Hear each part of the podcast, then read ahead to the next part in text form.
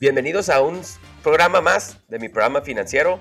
En esta ocasión tenemos a Sergio Torres, cofundador de Alba y un buen amigo mío desde mi muy pequeña edad. Sergio es un experto en el tema de servicios financieros para el mercado hispano en Estados Unidos.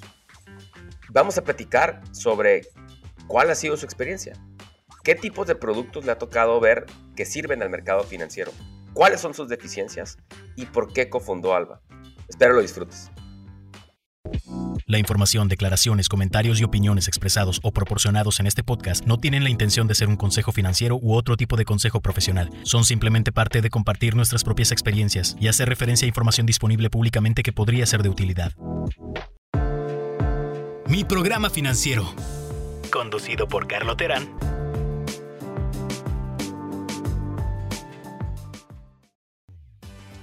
Sergio, bienvenido. Un gusto que nos acompañes el día de hoy. ¿Cómo estás? Muy bien, muy bien, Carlos. Es un gustazo estar aquí contigo y pues compartir eh, lo que he aprendido eh, en mi vida eh, con tu audiencia. Oye, pues, a ver, platícanos un poquito. ¿Quién es Sergio Torres y de dónde nace esta carrera de estar en el mercado de servicios financieros en el mercado hispano? Sí, Carlos, pues yo nací en Tijuana, eh, donde nos conocimos, crecí en Tijuana, eh, pues una ciudad fronteriza entre Tijuana y San Diego. Eh, hice mis estudios en, Monterrey, en el TEC de Monterrey, donde también estuvimos juntos. Y me gradué de una carrera de, comercio internacional con especialidad en negocios. Después decidí regresarme a Tijuana donde exploré un poco trabajar en, en esa industria, pues resultó que, que, no me gustó y pues tuve la fortuna de, tengo la fortuna de ser eh, ciudadano americano, nací en, en, San Diego, entonces decidí eh, buscar trabajo en San Diego, se me dificultó mucho y existía una compañía de, seguros de auto llamado Fred Lloyd Insurance que estaba eh, abriendo mercado en California y se me presentó una oportunidad de, trabajar con ellos. Entonces ahí es donde empezó mi, mi carrera eh, eh, atendiendo las necesidades financieras de los hispanos. Ya después de trabajar unos 4 o 5 años en Fred Lloyd Insurance, más que nada eh, me encantó, me encantó conocer todo el estado de California, abrir mercado, servir a la comunidad, pero sentí que el producto que nosotros teníamos eh, ayudaba mucho, pero había eh, potencial de ayudar mucho más. O sea, veía que mucha gente llevaba, llegaba con nosotros, eh, que acaba de comprar un, un auto, 10 años de antigüedad, que acaban de financiar a 25% a través de, de 5 años. Y llegan con nosotros y luego les decíamos cuánto tenían que, que, pagar de seguro. Y veía sus caras y, o sea, me partía el alma. Y decía, o sea, hay algo que puedo hacer, ¿no? Eh, investigué, encontré una compañía que se llamaba Progreso Financiero, que estaba ofreciendo eh, préstamos personales a la comunidad hispana para poder eh, ayudarles a construir crédito, que es muy importante en Estados Unidos. Y en cuanto leí lo que decía la, empresa, me enamoré de la misión y pues por suerte les escribí un correo a, a jobs progreso financiero. El siguiente día me contestaron y pues bueno, ya después de unos meses eh, decidieron contratarme, me mudé al área de la Bahía, a San Francisco, y estuve cinco años con ellos también ayudándoles a abrir mercado, a abrir nuevos locales eh, dentro de California, a lanzar nuevos estados como Texas, Illinois y Nevada. Eh, y pues bueno, ya después de cinco años trabajar con ellos, decidí eh, empezar o continuar mi carrera en otra empresa que tenía eh, el mis, la misma misión, pero el modelo de negocios era un poco diferente. Eh, y estuve cinco años trabajando en el lado de partnerships. Entonces teníamos alianzas con compañías que ofrecían servicios financieros a los hispanos. Muchos los que vienen a Estados Unidos tienen familiares, entonces les envían eh, dinero cada dos semanas, cada mes. Eh, también, pues muchos viven fuera del, del, del este, mundo de, de, los bancos, o sea, no quieren trabajar con bancos, no les gustan los bancos. Entonces, cuando reciben su cheque de nómina, van y cambian su cheque. Entonces, a través de alianzas de, con estas compañías, nosotros ofrecíamos los préstamos. Y pues bueno, ya dejé eh, la empresa a inicios del año pasado y decidí fundar eh, Alba con mis dos cofundadores. Y nuestra misión es ayudar eh, a la comunidad migrante a financiar eh, sus, sus cuotas migratorias. Pues qué carrera tan interesante.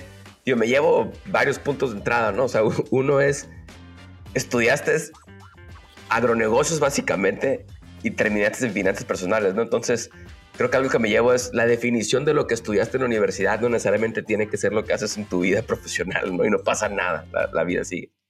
Pero el otro que me llevo es te ha tocado ver varios productos. Te ha tocado ver seguro de auto, te ha tocado ver préstamos personales. Seguramente también te ha tocado ver lo que se llaman los payday loans, ¿no? Que es el sustituto de productos de préstamo personal por ir a pedir un, préstamo contra tu cheque que tiene unas tasas muy altas que ahorita vamos a entrar al tema. Te ha tocado ver igual los puntos de origen de si abrir una cuenta de banco o no y mandar dinero con remesas, ¿no?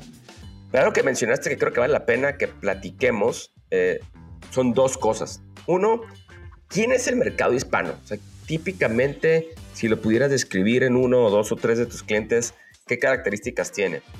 Y la segunda, que empieza a ser más prevalente en América Latina, pero en Estados Unidos es la base, digamos, el score de crédito. ¿Qué significa el score de crédito? ¿Cuáles son estas calificaciones que hay? ¿Cómo lo puedes mejorar? Entonces, ¿por qué no empezamos primero definiendo quién es el mercado hispano, ¿no? Si tienes números, si tienes características, fuera muy bueno que los discutiéramos. Sí, el mercado hispano en Estados Unidos es enorme. Hay 62 millones de, hispanos eh, viviendo en Estados Unidos y algo que, que, los caracteriza es de que tiene una tasa de crecimiento eh, muy grande. En la última década creció 23% a comparación del resto de la población de Estados Unidos, que, es, eh, que creció al 7%. Está creciendo muchísimo, eh, es muy grande y algo que diría es de que, pues obviamente no, todo, no todos los hispanos son iguales, ¿no? Hay, hay mexicanos, hay mexicanos de primera generación, segunda generación, tercera generación, hay mexicanos que, que están en Texas y siempre han estado en Texas, o sea, desde, desde, la, desde o sea, siglos ¿no? atrás. Eh, hay gente que viene de otros países, un mexicano y un colombiano y un peruano, o sea, tenemos este, o sea, hablamos español, pero pues hay muchas diferencias, ¿no? Entonces, pues es un mercado muy complejo y pues si uno em, pues los agrupa, pues este, digo, es natural hacer eso, pero pues hay muchas diferencias, ¿no? Y también, pues hay los hispanos que están en Florida, los cubanos en California, Nueva York, es muy diferente, ¿no? Entonces yo creo que es algo que, que también eh, caracteriza, eh, o sea, es una característica importante de, del mercado hispano, ¿no? Y, y, dentro de estas características, cuando hablas del mercado hispano, o sea, financieramente, con todo y que son diferentes, y probablemente primera generación hablas en español con ellos, segunda generación puede que hables en español e inglés, la tercera ya nada más en inglés, está, está asimilado más la cultura. Pero digamos, financieramente, alguien de primera generación o que acaba de llegar al país, qué características tiene, qué patrones tiene, eh, cómo lleva su vida financiera, ¿no? Y, en tu experiencia, tanto en Fred Loya como en Progreso Financiero, como en Aura, o sea, ¿cómo, ha sido? Sí, o sea, si vas llegando, todo depende, pues, cómo llegaste, ¿no? O sea, hay gente que, que llega eh, con una oferta de trabajo y aunque llegas con una oferta de trabajo y llegas con y te voy a dar el ejemplo de nuestro fundador, que él eh, vivía en la Ciudad de México, tuvo una oferta de trabajo de Facebook y se vino con todos los recursos del mundo, con una visa TN, y él se le hizo súper difícil. O sea, llegas y bueno, tienes que ir al DNB, tienes que sacar una cuenta de banco. ¿Dónde saco una cuenta de banco? Estoy llegando, tengo muchos, o sea, aunque Facebook me dio un bono, tengo muchos gastos, buscar un departamento, eh, pagar el, depósito, ¿no? Pagar, a lo mejor no tienes, eh, no tienes eh, historial crediticio, entonces te cobran primer mes y último mes, entonces ahí vas, o sea, multiplica tu renta por tres y es lo que tienes que dar de enganche. Pues para él se le dificultó mucho también pues, acceder crédito, ¿no? Porque no tenía crédito. Eh, yo tuve la suerte de que eh, a través de Facebook eh, y una, un credit union, ¿no? una cooperativa de crédito, eh, pude conseguir una, una tarjeta de crédito. Pero este, es súper es, difícil, ¿no? Ahora, si estamos hablando de una persona que llega con una visa de turista y decide quedarse, o llega sin documentos, pues los retos son, eh, son enormes, ¿no? Eh, y esa persona termina usando eh, lo que se llama los servicios financieros alternativos, que viene siendo pues, las compañías de, de, de cambio de cheques, los payday loans, eh, vive en un, como el sistema eh, de cash, ¿no? Vive mucho en el sistema de cash, también como no tiene documentos, tiene el miedo de que, ¿sabes qué? No, no quiero registrarme en ningún lado, porque tienen miedo a que, pues, a, eh, a la deportación, ¿no? Entonces, este, por eso mismo, pues, como si una persona va avanzando dentro del sistema migratorio y se obtiene una estadía legal, va migrando dentro de su vida financiera también. Hay muchos estudios que, enseñan esto, ¿no? Si una persona es ciudadano, eh, es 50% más probable que tenga una cuenta bancaria que una persona que no. Sí, entonces es, muy interesante toda esta dinámica. Mencionaste un tema que, me gustaría nomás que nos describas un poco más, que para, que para muchos a lo mejor no es tan familiar, pero sí pasa eh, bastante en Estados Unidos. De hecho, yo creo que la cantidad de payday lenders que hay o compañías donde cambian el cheque, ¿no? Eh, que se consideran, pues, medios, le dicen predatory, ¿no? O sea, que, que, son muy agresivos en sus tácticas financieras a unas tasas extremadamente altas. Platícanos un poco cómo funciona una compañía de cambio de cheque y qué es un payday lender. Sí, pues digo, son diferentes, ¿no? Una compañía de cambio de cheque, o sea, tú trabajas, eh, vamos a decir que en un restaurante, ¿no? Este, y pues ayudas a, lavar los platos, ¿no? Los lavaplatos y tu cheque eh, cada semana, cada dos semanas. Tú no tienes cuenta bancaria, entonces tú no tienes el app de algún banco y lo depositas sin ninguna cuota o tarifa. lo que tú haces, tú vas eh, a la esquina si a una tienda eh, de cambio de cheques, les presentas el cheque y si es de nómina, típicamente te cobran un por ciento, ¿no? Entonces, si, si trabajaste dos semanas y, y tu, este, tu cheque de nómina es de mil dólares, tú les pagas 10 dólares a ellos por cambiarte el cheque, ellos te dan el efectivo. Y entonces ahí se te dan 10 dólares, ¿no? Por no tener relación con, con una cuenta de, de banco hay eh, cambios de cheques si es personal, es más altos, 3%. Digo, hay compañías, esto es este, como lo, lo, lo, justo, o sea, lo que se ve de las compañías grandes, pero hay tarifas más altas, ¿no? Eh, y mucha gente se aprovecha eh, de, de, pues de, esta, de esta clientela. Ahora, los payday lenders o, o, o los prestamistas de día de pago es completamente diferente pues vamos a asumir que esa misma persona, y vamos a decir que, hoy, es, em, hoy es sábado, la siguiente semana, la siguiente semana le van a pagar los mil dólares y ahorita está viendo su cartera y está medio apretado, ¿no? O sea, me quedan 100 dólares y yo sé que el, que, el lunes tengo que pagar 150 dólares, vamos a decir, por mi celular, ¿no? Y si no me lo van a cortar y no voy a poder hablar con, con mi familia. Entonces, lo que esta persona puede hacer, puede, ir a estos payday lenders, les dicen, este, necesito 250 dólares para llegar el siguiente viernes. Eh, y lo que ellos hacen, pues obviamente piden la evidencia número uno de que está trabajando, eh, piden toda su documentación y les dan los 250 dólares. Ahora, ese viernes, ese viernes ellos tienen que pagar, eh, creo que 300 dólares, ¿no? Son los 250 más unos 50 dólares. Si tú anualizas el costo de ese crédito, que son los 50 dólares, vienen siendo 500%, 800%. Eh, y pues es carísimo. Mucha gente cae en esa trampa porque vamos a decir que el siguiente, este, el siguiente eh, viernes, a lo mejor esa persona algo pasó y no pudo pagar esos 300 dólares. Entonces lo que esa compañía hace es de, ah, ok, pues te damos otro préstamo sobre este préstamo que nos vamos a pagar en dos semanas. Entonces se, se convierte en un ciclo eh, espantoso para el cliente. Y estas compañías, este, como le dicen aquí, pues roban en la carretera, ¿no? Enfrente de todo el mundo.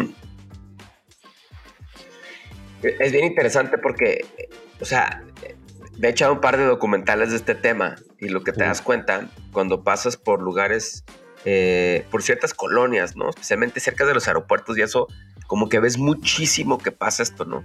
Como que si te vas a un nivel socioeconómico de perfil de la colonia más bajo, empiezas a ver mucho más de estos servicios financieros alternativos que, o el shadow banking que le llaman, ¿no? Que, que está a un lado de, lo que está regularizado, digamos, y monitoreado más, y te va a ser alternativo. Y algo que creo que, que, es un gran obstáculo, ¿no? Probablemente en esto, es el tema del score de crédito. Sí. ahorita que empezaste platicando tu primera experiencia en Loya, en Fred Loya, que es una compañía que ofrece seguros enfocada al mercado hispano, seguros de auto principalmente, si bien recuerdo. Sí. Un carro, un préstamo de un auto a 25% en Estados Unidos, la verdad que es extremadamente raro, ¿no? O sea, bueno, o, tienes un score de crédito bastante malo, ¿no? No eres sujeto a crédito porque o no tienes historial o has quedado mal. ¿Cómo funciona el score de crédito? Porque este probablemente es de los obstáculos principales con los que se topa el mercado hispano, ¿no? Danos tu descripción y ahorita entramos a cómo lo puedes mejorar o, qué puedes hacer. Sí, claro, el, el, score de crédito, y te voy a decir, Carlos, que yo creo que este es uno de los obstáculos más grandes de, eh, de lograr de que la comunidad hispana entienda, porque la cultura en México y otros países latinoamericanos es de que si tú, si tú pides ayuda, ¿no? O si tú eh, pides un préstamo, se puede ver como algo negativo, como que lo es como que, pues no pude con mis finanzas, entonces pedí ayuda. Mucha gente que llega a Estados Unidos dice, no me quiero endeudar, no me quiero endeudar. Y es una excelente estrategia financiera. Si tú no necesitas el dinero, no te endeudes, ¿no? Seguro lo has platicado mucho aquí. Pero en Estados Unidos funciona muy diferente, ¿no? la gente que diseñó este sistema del puntaje de crédito, que es un número entre el 300 y el 850, eh, si no me equivoco, eh, es, es, necesario tener este puntaje de crédito para tú, si tú tienes un buen puntaje, acceder a servicios financieros a una tasa eh, o, o, un costo menor y tener más acceso a otros servicios financieros, ¿no? Si tú quieres comprar una casa, necesitas una hipoteca, si tienes que comprar un, auto, no, si vas a rentar un departamento, eh, en lugar de pagar esos tres meses, pagar pues, un depósito pequeño y tu primer mes de renta, ¿no? Entonces, endeudar, suena, suena extraño, ¿no? Pero endeudarte y ser responsable con tus deudas te va a ayudar a ahorrar miles, miles de dólares al futuro, ¿no? Entonces, ya, ya después entra la estrategia de pues cómo te endeudas responsablemente, ¿no? Y cómo lo logras. Pero em, sí, básicamente el, puntaje de crédito es un puntaje entre 300 y 850, basado en diferentes, en cuatro o cinco factores que podemos entrar a esos factores. Eh, y toma tiempo, no toma tiempo, es, es una inversión y, y, hay estrategias, ¿no? Entonces podemos, podemos platicar de eso. Sí, algo que, que, mencionaste, que qué bueno que lo aclaraste. Dave Ramsey, de hecho, que, no tiene historial de crédito, ¿no? Y, yo creo que es de sus puntos muy debatibles a, cuestionarlo, ¿no? Pero sí tiene una frase que, que la acabas de decir. Dice, el score de crédito no significa no nada más cuánto puedes pedir prestado, sino qué tanto te gusta pedir prestado y qué tan bien pagas, ¿no? Ese es, es el indicador más de qué tan bien pagas y qué tan seguido pides. Y entre más bien pagues y más seguido pidas, probablemente te va a ir mejor en el score de crédito. Porque es medio contraintuitivo. En el score de crédito no te piden cuánto ganas. O sea, es, extremadamente, es extremadamente raro que sea una correlación entre tu score de crédito y cuánto ganas.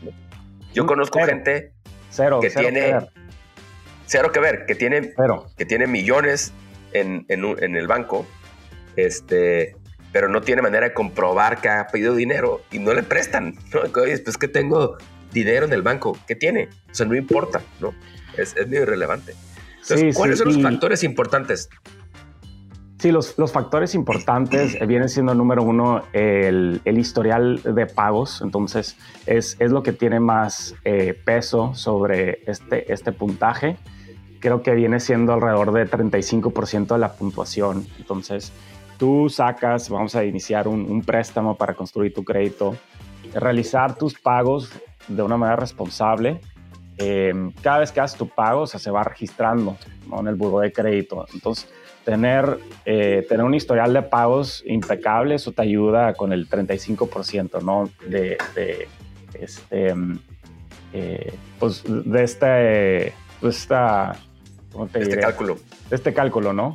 Luego viene siendo la duración, ¿no? Entonces vamos a decir que tú tienes los pues, seis meses de pagos responsables, pero vienen siendo seis meses nada más, o sea, es, es, una ventana muy pequeña a lo que puedes ser tú como persona y qué tan responsable es, porque también pues lo que mide es, o sea, la vida tiene sus subidas y sus bajadas, ¿no? Entonces, ¿qué va a pasar si tú pierdes tu trabajo, ¿no?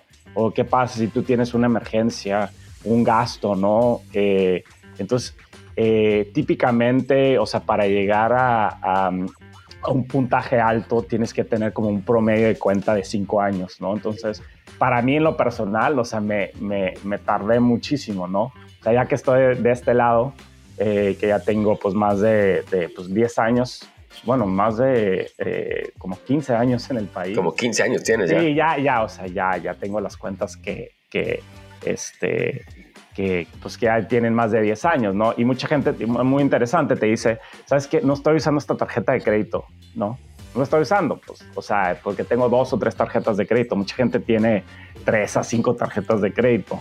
Eh, dice, no la cierres, o sea, no la canceles, déjala ahí porque esa tarjeta de crédito tiene un balance, vamos a decir, un, límite de 10 mil dólares. Entonces, eso, ese crédito que no estás utilizando también te ayuda, eh, que viene Yo tengo una tarjeta así, que no tengo ni el plástico y no la cancelo porque digo, me va a pegar un trancazo en el score de crédito. No debo nada, ¿no? Pero así lo tengo. Sí, porque también, o sea, algo que te puede impactar es de que si tienes muchas cuentas nuevas, ¿no? Si tienes muchas cuentas nuevas, o sea, esto, esto el peso es como de 10%, eh, si de repente empiezas a, a, abrir como que diferentes tres tarjetas de crédito en los últimos seis meses, eso va a tener un impacto negativo. Y finalmente los tipos de crédito, o sea, el, el, puntaje quiere ver un balance, ¿no?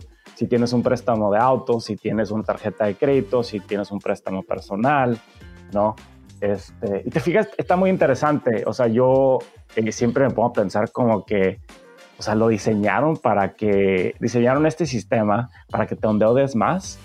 Eh, no sé, pero es el sistema y deberíamos, hay un trabajo muy importante que, que para nosotros, por ejemplo, en Alba, este, de educar ¿no? a, a, nuestros, este, a la comunidad de lo importante que es tener, eh, tener un, un, puntaje de crédito y un historial de crédito. ¿no? Me imagino que esto, en tu experiencia, tanto en, en, en Oportun o en Aura, este, y el progreso financiero, que era un obstáculo para los préstamos personales. Y antes de que nos vayamos al tema de Alba, platícame un poquito cómo funcionan los préstamos personales, eh, digamos los que tienen mejores condiciones para, para, para, los clientes, ¿no? Que en lugar de ir contra un payday lender, como dijimos, a tasas extremadamente altas, vas con un préstamo personal. ¿Dónde lo consigues típicamente? ¿Quiénes son los jugadores del mercado? ¿Qué tasas tienen? ¿Y cómo determinan cuánto te prestan, ¿no? También y a qué tasas te prestan. Sí, claro. Este, entonces, eh, la mayoría, o sea, cuando yo me mudé a Estados Unidos hace 15 años, si no tenías historial de crédito, y, digo, hasta la fecha, ¿no? Este, muchos bancos y prestamistas, si no tienes historial de crédito, nadie te va a prestar. Si nadie te va a prestar. Y, y estuvo un reto, fue un reto que yo tuve, ¿no? Y preguntaba, pues, ¿qué hago? No, pues ve a una tienda departamental y ahí pide crédito, ¿no? Eso fue lo, lo mejor que me pusieron decir, que pudieron decir. Eh, también me rechazaron, ¿no? Lo que me ayudó a mí es compré un auto y pues ahí auto, pues digo, el, el carro viene siendo la aval, entonces son más como flexibles con el préstamo. Ahora mi tasa estaba, no era 25%, pero sí estuvo de miedo, o sea, de que sí. al año, dos años la, lo refinancié, ¿no? Eh, este, pero para los que lleguen a Estados Unidos ya hay más opciones, ¿no? Vamos a hablar de, esa categoría, esa gente que, llega a Estados Unidos gente que no tiene crédito. Eh, las opciones ya hay más, ¿no? Yo eh, trabajé en esta compañía que ahora se llama Opportune, que tiene creo que 400, 500 locales eh, o puntos de, venta, oficinas en California, Texas, Las Vegas, en Arizona, en Chicago, en Florida, pues donde está la comunidad hispana, ¿sí? Y con ellos típicamente si no tienes historial de crédito, pues te inician pues con unos 300 dólares, 500 dólares, a lo mejor 800 dólares, porque pues no conocen nada de ti, pero ellos están eh, obteniendo pues otros puntos de información eh, tuyos, como cuánto ganas, ¿no? Cuánto llevas en el país, em, digo, no sé exactamente su, su modelo de riesgo, ¿no? Eh, pero toman otro, otros puntos de información, ¿no? para darte crédito. Y unas cosas que han aprendido y que hemos aprendido es de que es mejor no tener crédito a tener mal crédito, ¿sí? Entonces, tener un 300, un 400 o no haber pagado este, una deuda, o sea, es mucho peor que una persona que pues, no tiene crédito, ¿no? Que es nueva al crédito. Entonces, hay compañías como ellos, eh, hay compañías también, pues, online, eh, que puedes buscar, em, que puedes buscar, eh, pues, un préstamo personal, que viene siendo como Stilt, pero eh, pero son más generales, no ofrecen sus servicios en español. Eh, entonces sigue habiendo como un, hueco, ¿no? Un hueco, un hueco grande. Y pues digo, siempre hay compañías nuevas, ¿no? Que están este, iniciando y quieren servir eh, esta comunidad. Ok, qué, interesante. ¿Y las tasas típicamente que prestan un oportuno, digamos, o, o los competidores? Eh, Oportun, la tasa eh, inicial viene siendo eh, de 35%, ¿no? Y yo sé que hemos hablado de 25%, 35%, y, y a lo mejor pueden asustar, ¿no? Y hay que separar un préstamo personal sin aval, ¿no? Eh, a un préstamo de un auto. Por un préstamo de un auto, pues si por algo dejas de pagar, pues te pueden quitar el auto, ¿no? Y pues ahí tienen una manera de, proteger, ¿no? La inversión o, el, sí, la inversión que hicieron en ti. Eh, un préstamo personal, si tú te dan esos 500 dólares y decides no pagar, pues adiós, ¿no? O sea, pues ya no pagas y tu historial de crédito pues se fregó, pero este, no, no, no se puede hacer nada, ¿no? También las cantidades es muy importante o sea, lo que tú vas a pagar en intereses, 500 eh, dólares a 36%, ahorita eh, mi calculadora mental no, creo que no me va a sacar el número, pero vamos a decir que son como 100 dólares que vas a pagar de intereses, ¿no? 180. 180. Venga, este, y un auto, vamos a decir que el auto es de 15 mil dólares, ¿no? Eso estás hablando de miles y miles de dólares, ¿no? Entonces hay más ganancias para proteger tus pérdidas. Entonces, 36% eh, es un, pues una tarifa buena, o sea, especialmente Oportun eh, inició eh, prestando a tarifas más altas y es, es comúnmente reconocido por, por, por organizaciones comunitarias, por el gobierno, que el 36% es como esta línea del, o sea, una, línea entre eh, un préstamo responsable, ¿no? De, de pues, este, de, cantidad baja, ¿no? Este, entre uno no responsable, ¿no? Entonces, ellos inician con, este, eh, con esta tasa y luego creo que ya después te van mejorando, ¿no? Sí, especialmente porque luego, o sea, yo al principio me sorprendía de esto, ¿no? Como, ¿cómo el 36%? Pues es una locura. Dos cosas he aprendido en esto. O sea, uno es, es el 36% contra el 1000, 2000, 3000, 4000% que te cobran en un payday loan. Alguien va a decir, pero ¿cómo? Bueno, si tú estás pagando al 10%, 20% quincenal, pues hay que anualizarlo, ¿no? Y esa tasa pues es exorbitante. Entonces el 36 amortizado eh, no suena tan mal porque pues, es miles contra poco. Lo otro es, si las incobrables son 10, 12, 15, 20%. ¿Qué significa? Del 20% de la gente que le presté no me va a pagar esos 500 dólares, pues tienes que recuperarlo entre los que sí te pagan, ¿no? Entonces es un balance medio complejo, es un juego de promedios, igual como los seguros probablemente, pero es lo, es lo más accesible si no lo tienes, ¿no? Por eso la importancia de hacer tu score de crédito, ¿no? E irte mejorando con el tiempo para que si vas a usar algún tipo de financiamiento, pues tengas la mejor versión posible, ¿no? Y que lo entiendas de esa manera. Sí, claro, y si lo comparas con un préstamo personal en México, eh, muchas compañías de tecnología están entrando, eh, o sea, es, el, doble, o creo que hasta 10 más. Eh, en 10 veces más, carísimo, o sea, de repente veo y, o sea, se, me detiene el corazón, ¿no? pero, pues digo, han de tener sus razones y es diferente, ¿no? pero este, pues bueno, eso no es mi especialidad, ¿no? Sí. Yo también he visto eso, de repente veo las fintechs en América Latina y veo los precios personales y digo, wow, o sea, está, o sea, tiene que tener pérdidas muy grandes porque necesitas compensarlo con la tasa, ¿no? Si no, no hay manera de que salga. Sí, tienes que ver los montos, ¿no? Porque hay muchos, eh, hay muchos gastos fijos que tienen estas compañías y también tienes que pensar, o sea, ya del lado del prestamista, si tú prestas dinero y no tienes ganancias, pues no le vas a poder prestar a otras personas, ¿no? De la misma manera, si la gente no te paga, pues no vas a poner prestar a otras personas. Y tú, si tú tienes una misión social, pues tu misión pues no va a existir. Entonces es pues un reto encontrar pues un punto, un balance entre crear ganancias y también eh, pues tener o cumplir tu misión, ¿no? que pues, para nosotros viene siendo ayudar a pues, los migrantes a pagar sus cuotas migratorias, ¿no? A ver, qué bueno que sacaste el tema. Platícanos, ¿por qué crear Alba? O sea, ¿de dónde nace? ¿Cuál es la meta? ¿Cómo va a funcionar? ¿Y en qué etapa están, no? ¿Y, cómo la gente se puede enterar de esto? Sí, claro. Este, pues te platico que te estaba platicando que en, la última compañía en la que estaba eh, ahora, eh, nuestro modelo de negocio era tener alianzas con compañías que ya servían a la comunidad hispana, a la comunidad eh, migratoria. Eh, y algo interesante es de que, pues por ahí se nos acercaron unos abogados de inmigración y tuvimos llamada con ellos. Nos dijeron que mucha gente llega con, a sus oficinas que son elegibles para un trámite migratorio que les va a cambiar la vida pero son carísimos. O sea, son, estamos hablando de 5 mil dólares, estamos hablando de, miles de dólares eh, y no tienen el dinero ahorrado para pagar el trámite o no tienen crédito establecido.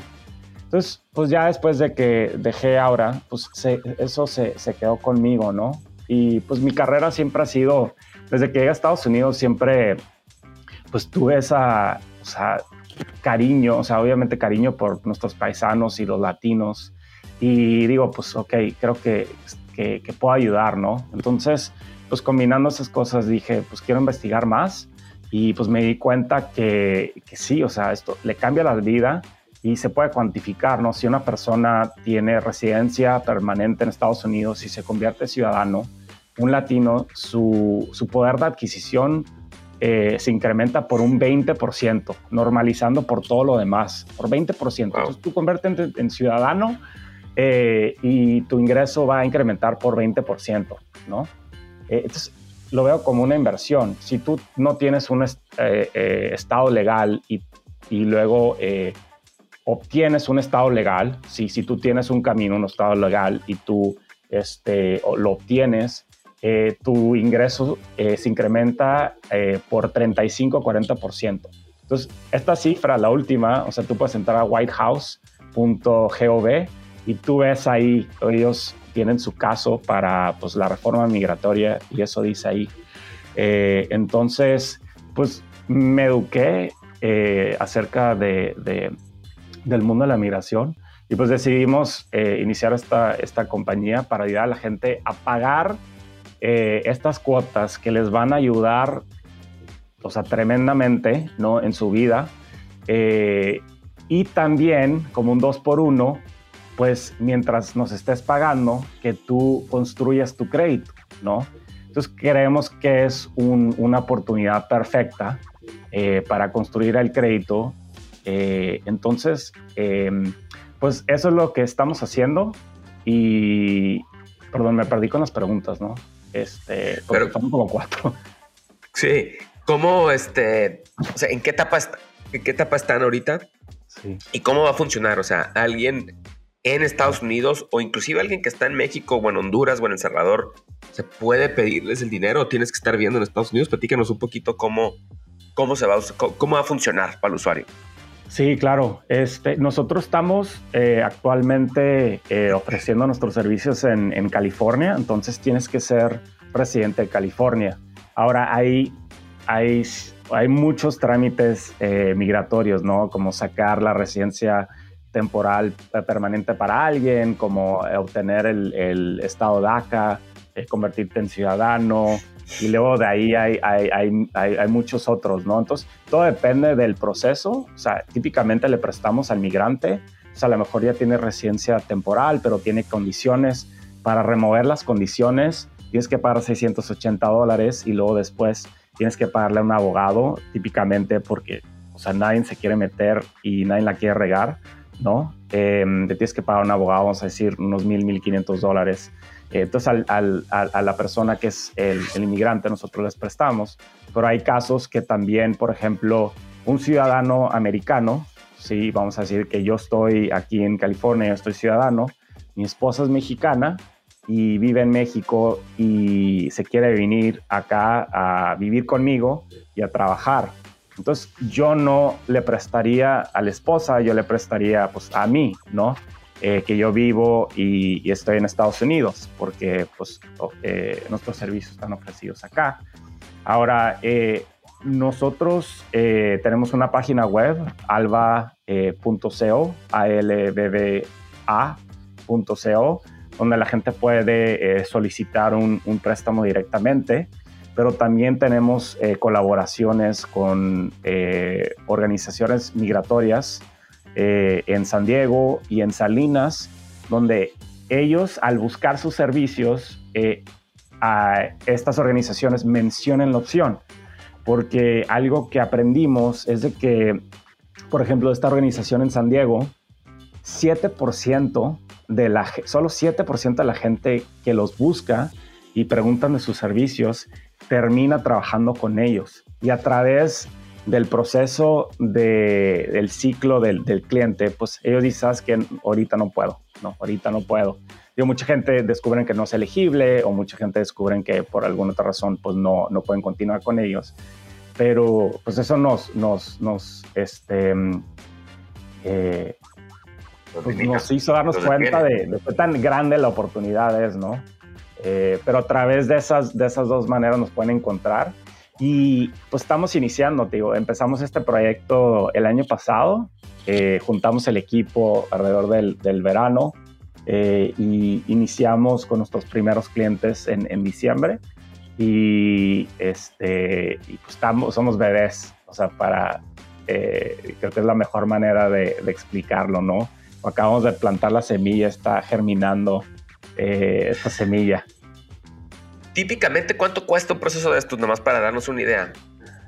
Eh, depende, pero eh, en promedio te va a costar como entre 3.000 y 3.500 dólares el proceso. mucha, es común que mucha gente para sacar la green card, la mica, la residencia permanente para, para su pareja, para sus papás, o sea, han, terminado, han terminado pagando entre 5.000 y 10.000 dólares. O sea, es un dineral. Eh, pero bueno, o sea, para nosotros eh, entendemos qué tan importante es esta inversión, ¿no? O sea, no lo puedes cuantificar. Y si te fijas, em, todo esto hay un beneficio, ¿no? Un beneficio económico para la persona y también si tú un familiar viene a trabajar, probablemente, digo, va a trabajar y va a aportar para el poder de adquisición del hogar, ¿no? Entonces, eh, nosotros vemos que es una manera de, ayudar a la gente a progresar. Eh, pero es, es, carísimo, es carísimo. Sí, me imagino que el obstáculo es, es enorme. Y ahora que ya arrancaron, eh, o sea, ya la gente puede buscarlos en alba.com. Digo, para, para, los que luego tengan duda, es alba con B de vaca, a l b b a.co. Este, ya arrancaron, ya están listos, este, ya, está, ya están ofreciendo créditos. Sí, claro, sí, sí, nos, nos pueden buscar, estamos eh, disponibles eh, directo al consumidor. Eh, es una solicitud muy sencilla, es hecha en web y una persona, o sea, les podemos dar el cheque que necesitan el mismo día, ¿no? O sea, todo depende del cliente, o sea, qué tan rápido nos pueden dar la información y la documentación que ellos necesitan. Actualmente solamente estamos financiando eh, las tarifas de gobierno que vienen siendo, eh, bueno, eh, inician entre el 445 dólares hasta 1760. 445 es el proceso consular y luego 1760 viene siendo como el proceso completo de, la Green Card. pero la meta es ayudarles con, con todos los gastos que, que son parte de, de, su proceso, ¿no? Eh, la, cuota de, o el honorario del abogado, también mucha gente tiene que tomarse exámenes médicos que cuestan 500 dólares, tienen que viajar a embajadas, eh, etcétera, ¿no? Entonces, eh, o sea, va creciendo, ¿no? Y va, va aumentando este, lo que tienen que, que, gastar. Pues muy buena misión la que tiene Sergio, este, excelente trayectoria llevas 15 años en un mercado que yo creo que tiene muchísimo todavía por desarrollarse. Hay muchas verticales diferentes que, pues, como dijiste, ¿no? De remesas, seguros, préstamos personales, temas hipotecarios también. La comunidad hispana tiene una penetración muy baja en, eso, ¿no? De que sean más dueños de sus casas. Pues yo creo que, que te vienen buenos tiempos por delante y ojalá nos puedas acompañar otra vez pronto para platicarnos cómo va Alba y para discutir más sobre el tema migratorio, porque estoy, seguro que más, muchas preguntas. ¿Algo más que quieras agregar tú o que crees que, vale la pena que la gente sepa sobre ti o sobre Alba?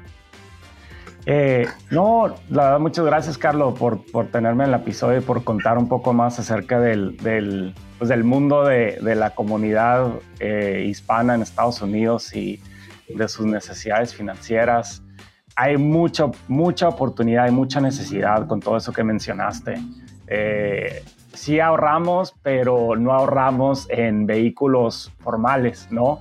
O sea, sí tenemos el, clavito, pero no invertimos en un en 401k, ¿no? No invertimos en, esas cosas. Entonces, hay mucha oportunidad. Eh, creo que para gente que está pensando en, en lanzar un negocio, eh, digo, con mucho gusto estoy disponible. Les diría desde ahorita lo más importante es educar, educar a la comunidad. Eh, y por eso pues tengo mucho respeto a lo que estás haciendo aquí con mi proceso financiero y eh, encantado de apoyar con cualquier manera. Pero este, sí, terminaría que es una comunidad increíble, es una comunidad llena de valentía que dejó todo en su casa por un mejor futuro. Eh, vienen a hacer las cosas de la mejor manera, responsables, eh, pagan, pagan bien, eh, lo toman personal, no dicen Alba me prestó, dicen Sergio me prestó y yo le voy a pagar a Sergio. Entonces, pues es un honor servir a esta comunidad, honestamente. Entonces, a cualquier persona que lo esté pensando, échenme un grito. Ahí este, no sé cómo puedo compartir, pero mi correo es sergio arroba alba, eh,